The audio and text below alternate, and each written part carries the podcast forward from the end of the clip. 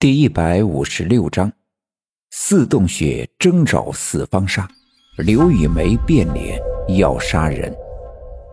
其实我奶奶心里清楚这四方煞的严重，尤其是当刘家镇前前后后发生了这么多事儿后，明知道等待着我们以及等待着整个刘家镇的，将是一场无法想象的浩劫，但却无法预知眼前的要发生的一切。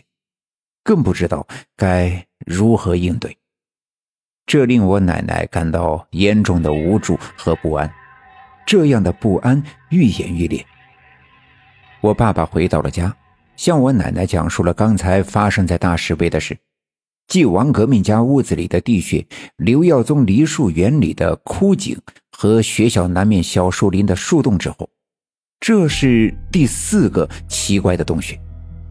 或许大石碑这个地洞也和其他三个一样，是互相连通的。如果真的是这样，那么这四个洞穴是否与四方煞有关？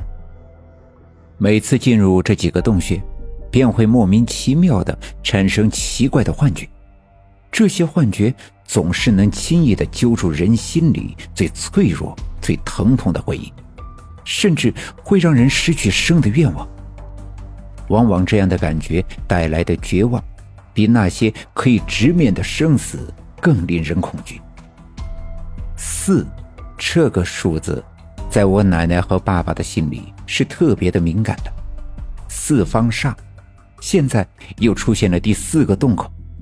如果真的和我奶奶和爸爸猜测的一样，这个洞口与其他三个是连通的，并且与四方煞有关的话，那么。这到底是凶还是吉？第四个洞口的出现，到底会不会引发四方上所镇压的妖邪的爆发？听奶奶和爸爸的议论，我躺在被窝里小声的说：“大石碑的这个洞穴和其他三个不是连通的。”我的声音很小，但我奶奶和我爸爸都听得真切。我奶奶赶紧转回身看着我，惊异的问道：“啊，真的？你怎么知道的？”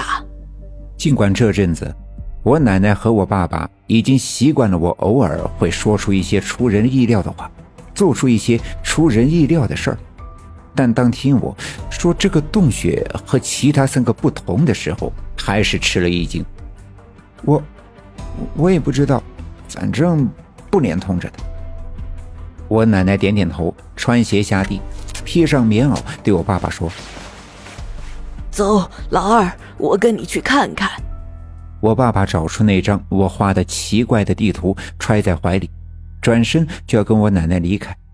我从被窝里钻出来，冲他们喊道：“我也想去，我也去。”我爸爸看了看我奶奶，我奶奶皱起眉头，思索了一下：“也好，那就带上大勇。”说完，来到炕边，给我穿上衣服。尽管正月里的天气一直晴朗，白天里阳光明媚，可天一黑，没了太阳的照耀，刘家镇的温度便慢慢的降低。现在时值半夜，外面特别的冷。奶奶给我套上过年新买的大衣。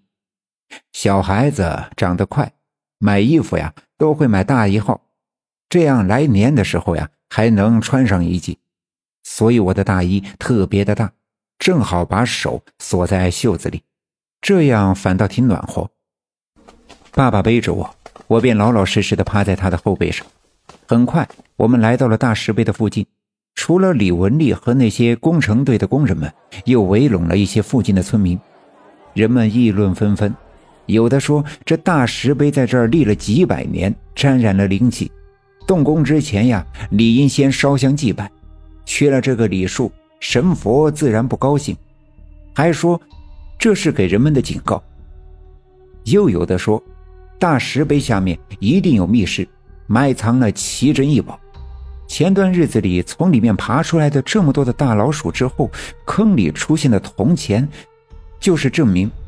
总之，一件事发生，每个人都会有每个人的看法。我爸爸在后背上把我放在地上，走到地洞边上，借着手电筒的光向里边张望了一阵子，黑洞深邃，手电筒那点光根本起不了什么作用。我爸爸拿出我画的那张图，找到工程队的王队长，递给他，让他帮忙看看。王队长一手拿着这张纸，另一只手拿着手电筒照着，皱起眉头，仔细的看了一阵，抬头问我爸爸：“这，这图是谁画的？”